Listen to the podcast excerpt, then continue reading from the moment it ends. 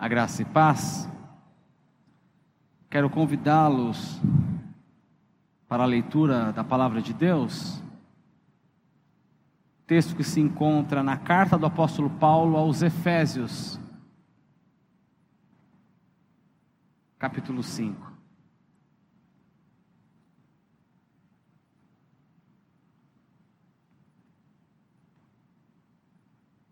Efésios capítulo 5. Nós vamos fazer a leitura a partir do verso 21. Hoje pela manhã eu pretendo falar sobre família, sobre casamento. Eu sei que pode parecer um assunto bem aleatório. É um culto de ceia, culto de reinvestidura, de apresentação. Mas eu creio que falar sobre família, falar sobre casamento é urgente em nossas igrejas. Para você que já é casado, com filhos ou sem filhos, para você que é jovem, mas sonha um dia instituir família, sonha um dia fazer parte desse presente que Deus nos deu. E eu quero começar a nossa reflexão antes da leitura talvez trazendo um pouco de susto a você com a minha declaração. É algo que você já sabe, já tenha experimentado dentro de casa, mas talvez ainda nunca assumido. Quero dizer que as nossas famílias, todas as nossas famílias são desequilibradas. As nossas casas são disfuncionais, problemáticas.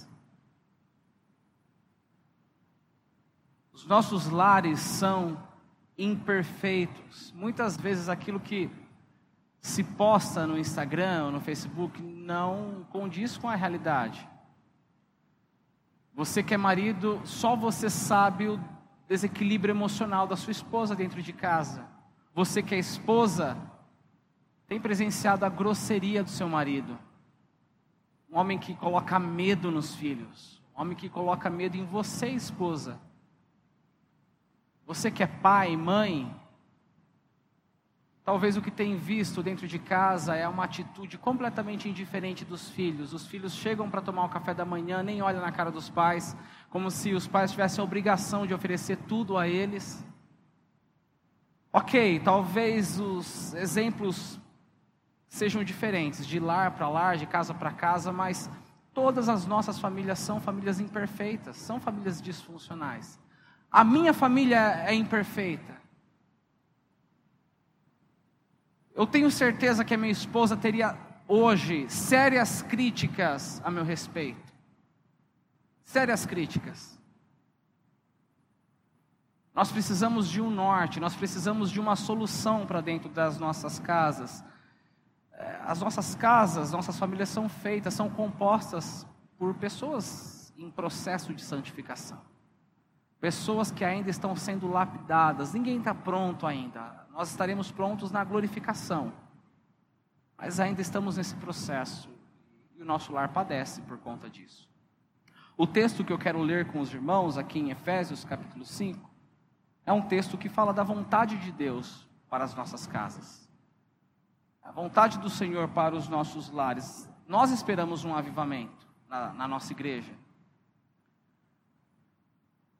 Mas antes do avivamento acontecer na igreja, e o avivamento depois ele acaba alcançando o mundo, as ruas, ele começa na vida devocional, passa pela nossa casa.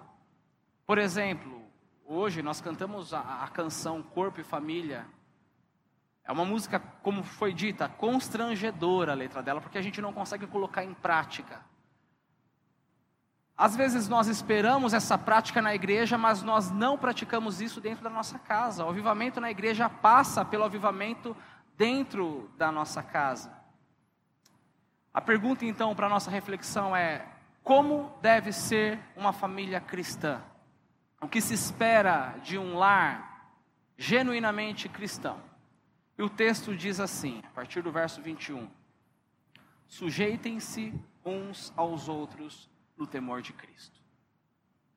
Esposas, esposas, cada uma de vocês se sujeite ao seu próprio marido, como ao Senhor. Porque o marido é o cabeça da esposa, como também Cristo é o cabeça da igreja, sendo ele próprio o salvador do corpo. Como, porém, a igreja está sujeita a Cristo, assim também a esposa se sujeite em tudo ao seu próprio marido. Maridos, maridos, que cada um de vocês ame a sua esposa, como também Cristo amou a igreja e se entregou por ela, para que a santificasse, tendo-a purificado por meio da lavagem de água pela palavra, para que para apresentar a si mesmo como igreja gloriosa, sem mancha, nem ruga, nem coisa semelhante, porém santa e sem defeito. Assim também o marido deve amar a sua esposa como ama o próprio corpo. Quem ama a esposa, ama a si mesmo. Porque ninguém jamais odiou o seu próprio corpo. Ao contrário, o alimenta e cuida dele, como também Cristo faz com a igreja, porque somos membros do seu corpo. Eis porque o homem deixará o seu pai e sua mãe se unirá à sua mulher, tornando-se os dois uma só carne. Grande é este mistério, mas eu me refiro a Cristo e a igreja. No entanto, também quanto a vocês, que cada um ame a sua própria esposa como a si mesmo, e que a esposa respeite o seu marido. Filhos, filhos, obedeçam aos seus pais no Senhor, porque isso é justo. Honre o seu pai e a sua mãe, que é o primeiro mandamento com promessa, para que tudo corra bem com você e você tenha uma vida longa sobre a terra. Até aqui a leitura. Vamos orar mais uma vez? Senhor, nós estamos diante da tua palavra, agora com o nosso coração aberto, nossa mente que já foi trabalhada durante o período de louvor, e assim o teu Espírito Santo trabalhou em nosso coração, foi preparando esse solo para que agora pudéssemos receber a tua palavra para nos corrigir, para nos exortar, para nos ensinar, para cuidar de nós, a sua igreja, a sua noiva. Que o Senhor venha abençoar esse momento, que o Senhor nos livre de toda e qualquer distração. Que a nossa mente agora esteja atenta àquilo que o Teu Espírito Santo diz às igrejas. Que o Senhor nos use, ó Pai, no ouvir, que o Senhor me use no falar para que tenhamos aqui a manifestação do Teu Espírito Santo, ó Pai, que o Senhor possa tomar conta desse momento. Esse culto é a Ti, nós queremos aprender, ó Deus, sermos cristãos em nossas casas, no nosso trabalho, no nosso dia a dia, nós precisamos ser corrigidos. Vem, Senhor, vem, Senhor, tome conta do nosso coração. Que o Senhor possa nos ajudar a aplicar essa palavra no nosso dia a dia, nos nossos lares em nome de Jesus. Amém. Queridos, o apóstolo Paulo está escrevendo aqui aos irmãos de, da cidade de, de Éfeso, aos Efésios, e ele está lidando com problemas, com situações que, curiosamente, são problemas, são situações que nós temos ainda hoje em nossos lares, no século 21. Se você quer entender a origem dos problemas que nós temos nas nossas casas, de onde surgiram, de onde surgiu a, a, a briga, a, a, indiferença dentro das casas, leia com calma em casa o livro de Gênesis, mais especificamente o capítulo 3. Quando ali nós temos a primeira família instituída, Adão, Eva, essa família se rebelando contra Deus. E por conta desse pecado, trouxe para aquela primeira família, como também para todas as outras famílias, consequências seríssimas. Logo no capítulo 3, nós nos deparamos, depois da queda, Deus pergunta a Adão: O que foi que você fez? Qual é a resposta do homem? Qual é a resposta de Adão? Foi a mulher que o Senhor me deu. Ali já existe uma crise no casamento entre Adão e Eva, um culpando o outro. O Adão que deveria proteger, Adão que deveria cuidar da sua esposa, agora quer transferir toda a responsabilidade para ela. Os anos se passam e a crise não está somente na relação entre marido e mulher, mas também na relação entre irmãos. Os primeiros irmãos da face da terra, Caim e Abel já não tinham mais a Deus como referencial, agora a referência é o pai e a mãe, Adão e Eva caídos. O que houve entre os dois? O que nós encontramos no livro de Gênesis? Assassinato, inveja de Caim matando seu irmão Abel. Os relacionamentos estão quebrados, estão destruídos, são relacionamentos, são casas disfuncionais desde Gênesis e assim são todas as famílias. Assim era a família do seu tataravô, da sua tataravó, Assim era a família dos seus avós. Assim era a sua casa quando você era pequeno. E até hoje, nós temos problemas seríssimos, gravíssimos, dentro dos nossos lares. Muitos casamentos hoje, ou quase todos, começam muito bem. Falando agora, me detendo ao relacionamento entre homem e mulher. No início parece a propaganda do Molico. Os mais novos talvez não entendam aqui a referência, mas aquele casal de roupas brancas correndo pela praia. Maravilha! O tempo passa, o marido fica cada vez mais folgado, mandão dentro de casa. Aliás, ele sabe que a sua esposa é ponta firme. A esposa, ela dá conta do recado, ela cuida muito bem dos filhos, ela faz isso, faz aquilo, é um avião dentro de casa. E já que a mulher faz tudo, o homem então pode viver a sua vida de Peter Pan, viver os seus sonhos da adolescência. Já a mulher no início é a princesa do lar. O tempo passa, ela quer o poder, ela quer o domínio de sua casa. Infelizmente, muitas mulheres comemoram os fracassos dos seus maridos. É legal para a mulher quando o marido é um Homer Simpson dentro de casa, é um bananão. Porque quanto mais bananão o marido, mais a mulher tem o poder, mais ela tem a decisão dentro de casa. Mas não é isso que Deus tem para o meu casamento. Não é isso que Deus tem para o seu casamento. O modelo para as nossas casas não é Adão e Eva logo depois da queda. A referência não é aquilo que diz as novelas da Rede Globo, não é a, opinião do século 21. O modelo para as nossas casas é Cristo e a igreja. É esse casamento entre o Senhor Jesus e a sua noiva. O texto mostra claramente o papel do marido é o papel de Cristo. O papel da esposa é o papel da igreja. Cristo é o líder amoroso, a mulher é a companheira amorosa que se submete. Ok, aí vem essa palavrinha bem difícil: submissão. É a esposa que se submete. Esse é um texto polêmico. Se você quiser causar dentro de uma igreja, faça como eu. Leia Efésios capítulo 5, a partir do verso 22. Existe muita confusão a respeito desse, dessa palavra, submissão, nos nossos dias. É difícil da gente engolir esse texto quando a gente não analisa o contexto, quando a gente não se aprofunda no texto. Porque parece que Paulo está sendo machista aqui, parece? Essa impressão, mulheres sejam, sejam submissas ou se sujeite ao seu próprio marido. Parece que Paulo aqui é alguém ultrapassado, alguém do primeiro século, completamente machista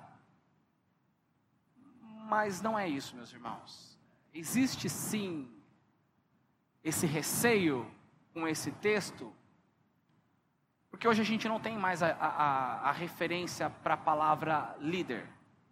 Né? A mulher se sujeita ao marido, o marido que é o líder da casa. A gente não tem mais essa referência no mundo. Quando você ouve a palavra líder, o que você lembra? Do que você se, do que você se lembra? Do que você pensa? Geralmente é, é o líder, é o patrão numa empresa ou num governo pisando nos liderados para alcançar o seu objetivo.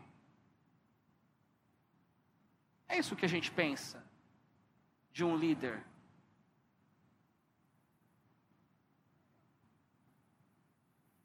a gente precisa aqui deixar o exemplo do mundo de lado para a gente entender como aplicar esse texto na nossa vida ou na nossa casa. A gente precisa ver o que a Bíblia diz, o que a Bíblia ensina sobre o relacionamento entre homem e mulher. Então, quero rapidamente ver com vocês aquilo que Deus tem. Quais são as orientações que Deus tem para o marido? Quais são as orientações que Deus tem para a esposa? E as orientações que Deus tem para os filhos. O texto que nós lemos, o apóstolo Paulo lida primeiro com as esposas, mas eu gostaria de inverter a ordem aqui, ok? Eu gostaria de me dirigir aos maridos, aos homens. O que a Bíblia tem a dizer a nós, homens? Quando nós lemos Efésios capítulo 5, o marido deve amar a sua esposa como Cristo amou a igreja. Aí a gente lembra do amor de Cristo, que foi um amor sacrificial. Jesus entregou a sua vida pela igreja, pela sua noiva. E o papel da mulher se submeter ao marido. Qual papel é mais difícil? Os irmãos sabem. Isso salta aos nossos olhos quando nós lemos Efésios 5. Para nos ajudar a responder, pense no papel de Cristo e no papel da igreja. Cristo entrega a sua vida, ministério de Cristo, terreno, e o papel da igreja se submeter a Cristo em amor. Qual é mais difícil? O ministério de Cristo ou o papel da igreja? Ministério de Cristo.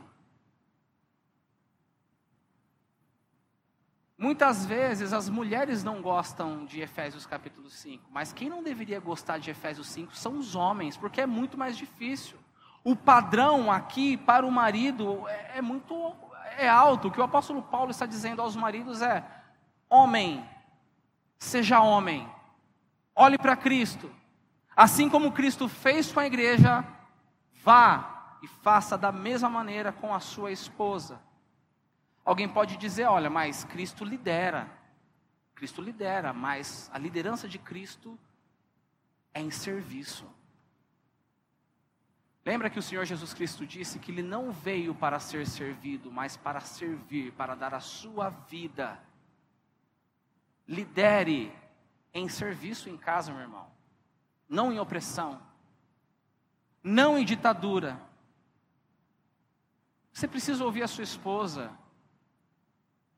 Precisa haver diálogo dentro de casa. Você precisa sim levar sua esposa para sair, cuidar dela em amor, saber quais, quais são a, os desafios que ela tem enfrentado durante a semana, porque a gente vê a nossa esposa trabalhando como um avião dentro de casa e a gente pensa que tudo está bem, mas emocionalmente ela está destruída, ela está acabada. Infelizmente, Efésios capítulo 5 tem sido completamente distorcido por religiosos por muitos e muitos anos.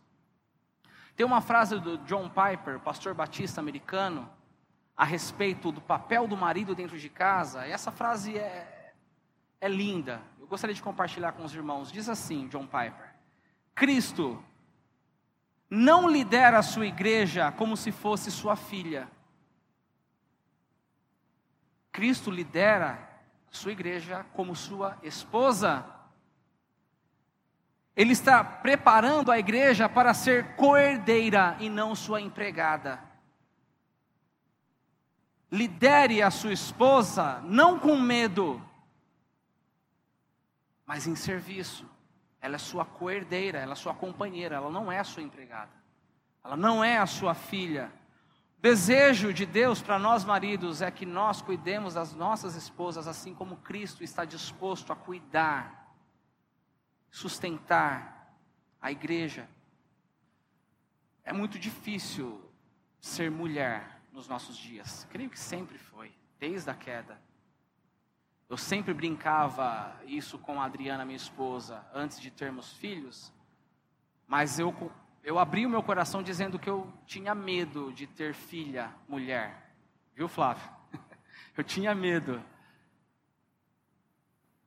Ainda a gente vive num mundo onde a situação é muito difícil para as mulheres. São mulheres que encontram desde a infância um pai ogro dentro de casa.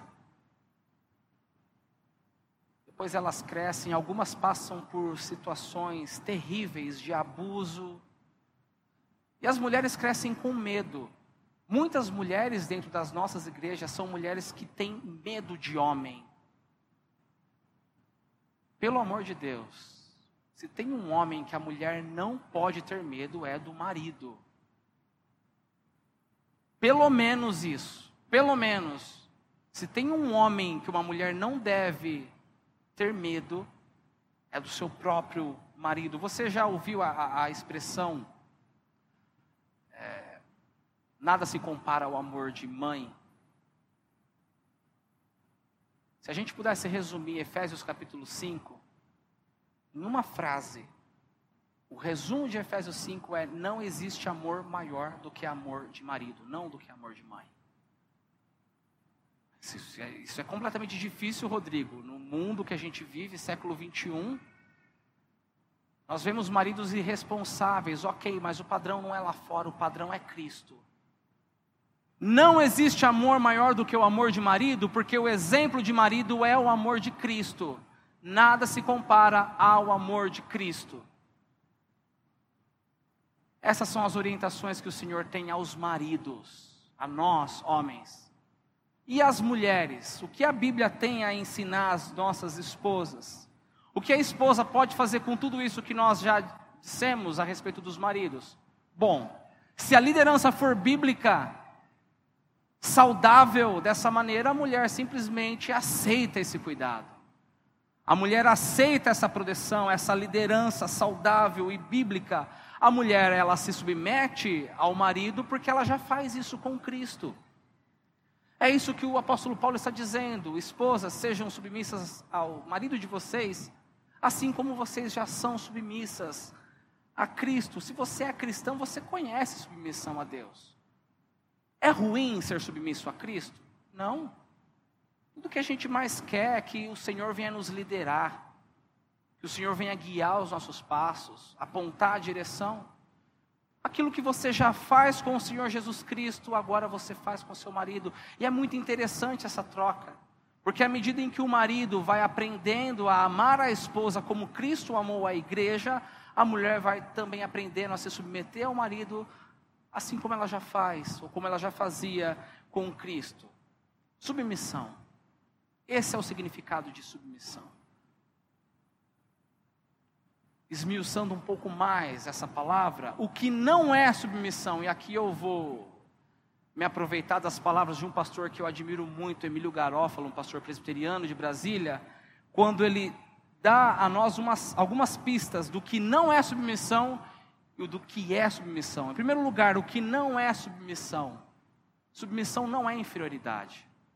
Mulher ser submissa ao marido não significa que ela tem menor valor. Homem e mulher foram comprados com o mesmo sangue de Cristo. Homens e mulheres são iguais diante de Deus. Têm papéis diferentes, mas são iguais. Submissão não é infalibilidade do marido. É lógico, o exemplo que está sendo usado aqui é o exemplo de Cristo. Cristo nunca falha, mas toda analogia tem a sua limitação. Os homens falham, os maridos falham. Tem situações, aqui eu vou longe. Qualquer dúvida, depois pergunte ao pastor Daniel ou ao pastor Davi. Mas tem situações que a mulher não se submete ao marido o marido quando provoca a esposa a quebrar a lei de, a lei de Deus. O fato do marido liderar a mulher não significa que ele é inerrante, não significa que ele é infalível. Isso não é submissão. Submissão não significa a mulher ficar escanteada dentro de casa, sem voz, sem participação nas decisões do lar. O que é submissão então? Submissão é confiar em amor ao marido. Submissão é respeito. Não é fazer chacota para as amigas de como ele é bobo, de como ele parece o papai pig. Submissão é admiração pelo homem que Deus colocou na sua vida para cuidar de você, para te proteger. Submissão é orar pelo seu marido todos os dias, pedindo para que Deus dê a ele sabedoria na condução do lar. Isso é submissão. Você quer casado, marido e mulher, agora os dois. Como você acha que os filhos, porque você está discipulando dentro de casa, você tem ovelhas dentro de casa, os que já têm filhos.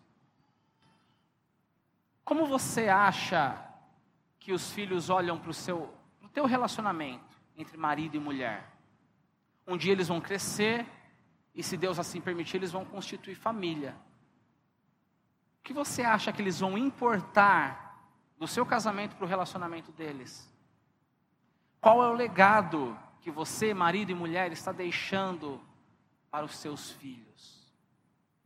E falando de filhos, a Bíblia também trouxe aqui algumas orientações, recomendações aos filhos. O nosso tempo é curto, mas eu gostaria de deixar aqui algumas orientações. A você, adolescente, Lucas, Cauê, Dani, Bruno, Marina, um dia eh, que, que desejam um dia constituir família. Primeira orientação que eu gostaria de deixar com vocês é que toda vez que você pensar em casamento, em família, você precisa ter esse texto de Efésios capítulo 5 muito claro. Em outras palavras, você precisa tatuar essa mensagem no seu coração. Tatuar essa mensagem na sua mente. Isso nunca pode sair de vista. Esse é o padrão para a família, esse é o padrão para o casamento.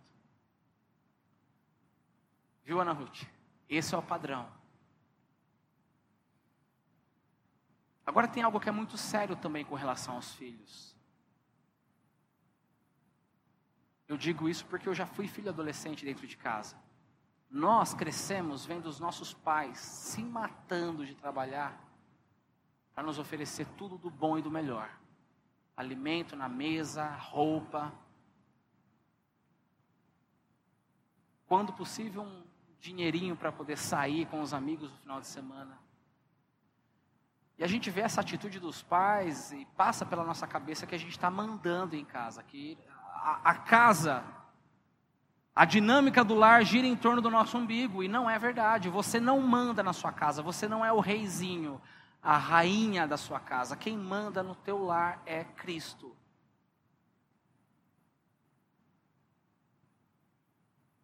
Chegue em casa depois, depois do almoço ou amanhã, leia Efésios capítulo 6 com calma. Aprenda a obedecer os seus pais, aprenda a ter gratidão por eles. Foi a casa, o lar que Deus escolheu na eternidade para que você pudesse crescer e ser discipulado. Aprenda a honrar os seus pais, para que vocês, como diz aqui o texto, Efésios capítulo 6, o verso 3, para que tudo corra bem e você tenha vida longa, vida longa sobre a terra. Meus irmãos, é isso que Deus tem para as nossas famílias. O Senhor quer colocar a nossa casa, o Senhor quer colocar o nosso lar em ordem. O mundo não acredita mais na instituição família. Faz sentido, porque eles não têm a referência de Cristo com a noiva. Agora, algo que não pode acontecer dentro das igrejas é as nossas famílias viverem como se não conhecessem a Cristo, como se não entendessem esse relacionamento entre Cristo e a igreja. Nós temos esse modelo para ser seguido, por isso que o peso é maior para nós, os de dentro. Nós não podemos conduzir as nossas casas como se não conhecêssemos a Jesus, como se não tivéssemos esse padrão da palavra de Deus. Eu vou abrir meu coração a vocês, meus irmãos. Eu não acredito em família perfeita. Eu desconfio do, do marido perfeito, da família Doriana, eu desconfio dos filhos perfeitos. Desconfio. Mas eu confio em Cristo como a solução para os nossos lares. Assim como a queda lá em Gênesis é a chave para entendermos as disfunções que acontecem nas nossas casas, Cristo é a chave para que a gente possa se apropriar da paz dentro dos nossos lares. A solução para as nossas casas é o Senhor Jesus. Hoje é dia de ceia. Nós vamos celebrar a salvação de Cristo na vida de cada um. Como o pastor Daniel orou no início, a salvação que correu nas veias do nosso Senhor. O Senhor Jesus Cristo, ele morreu, ele se entregou para que pudéssemos ter a vida eterna. Mas, irmãos, é verdade que Cristo morreu para garantir a cada um de nós a salvação, a salvação individual. Mas a cruz de Cristo também traz transformação para a sua casa. É salvação não só para a sua alma, mas é salvação para o seu lar. Salvação para a sua vida. E sabe que cabe a cada um de nós trazer Cristo, invocar o Espírito Santo para dentro dos nossos lares. Nós queremos um avivamento dentro das nossas casas, mas nós precisamos de atitudes práticas. Se você quer um avivamento na sua casa, eu creio que está na hora, apenas um exemplo, de você dosar o tempo que gasta no Netflix, por exemplo, e investir mais em culto doméstico. Está na hora de você buscar paz e não razão no meio da discussão e fazer daquele momento de tumulto um momento de oração uns pelos outros, um momento de perdão. E essa é uma atitude que você tem que tomar dentro da sua casa. A igreja não pode decidir isso por você. E aí, quando as coisas não vão bem dentro de casa, a culpa não é da igreja. Eu creio que aqui, me perdoem meus irmãos, mas a igreja não forçou você a, a se casar com ninguém. A igreja não diz para você o que você deve fazer passo a passo durante o dia. Tem decisões que você precisa tomar. O pastor não vai tomar essa decisão por você. O pastor não vai te ligar todo dia, meu irmão, você orou hoje com a sua esposa? conversou com ela. Esposa, você ouviu o marido quando ele chegou cansado, tudo bem, ele não gosta muito de conversar, mas depois, mais tarde, você conversou com seus filhos. Hoje nós vivemos uma época em que a responsabilidade é sempre do outro. E nós que frequentamos a igreja, a responsabilidade é da igreja, a, responsa a responsabilidade é da liderança, quando não é. Nós somos sacerdotes em nossas casas. Essa responsabilidade é sua. Você precisa tomar atitudes práticas. O Senhor quer restaurar o seu casamento. O Senhor quer restaurar a sua família. O Senhor quer restaurar, enquanto há tempo, o relacionamento entre pais e filhos. O Senhor quer restaurar aquela visão que os filhos têm dos pais, essa mania dos filhos. Eu já fui filho adolescente, como eu me arrependo quando eu culpava meus pais por coisas que hoje eu cometo. Como diz aquela canção do Renato Russo: Você culpa seus pais por tudo, isso é absurdo. São crianças como você. O que você vai ser quando crescer? O Senhor quer restaurar em você, adolescente, jovem, o respeito, o amor pelos seus pais. Mas você precisa tomar essa atitude, você precisa orar por eles. Você precisa gastar tempo de oração. E nós podemos fazer isso hoje, antes da ceia.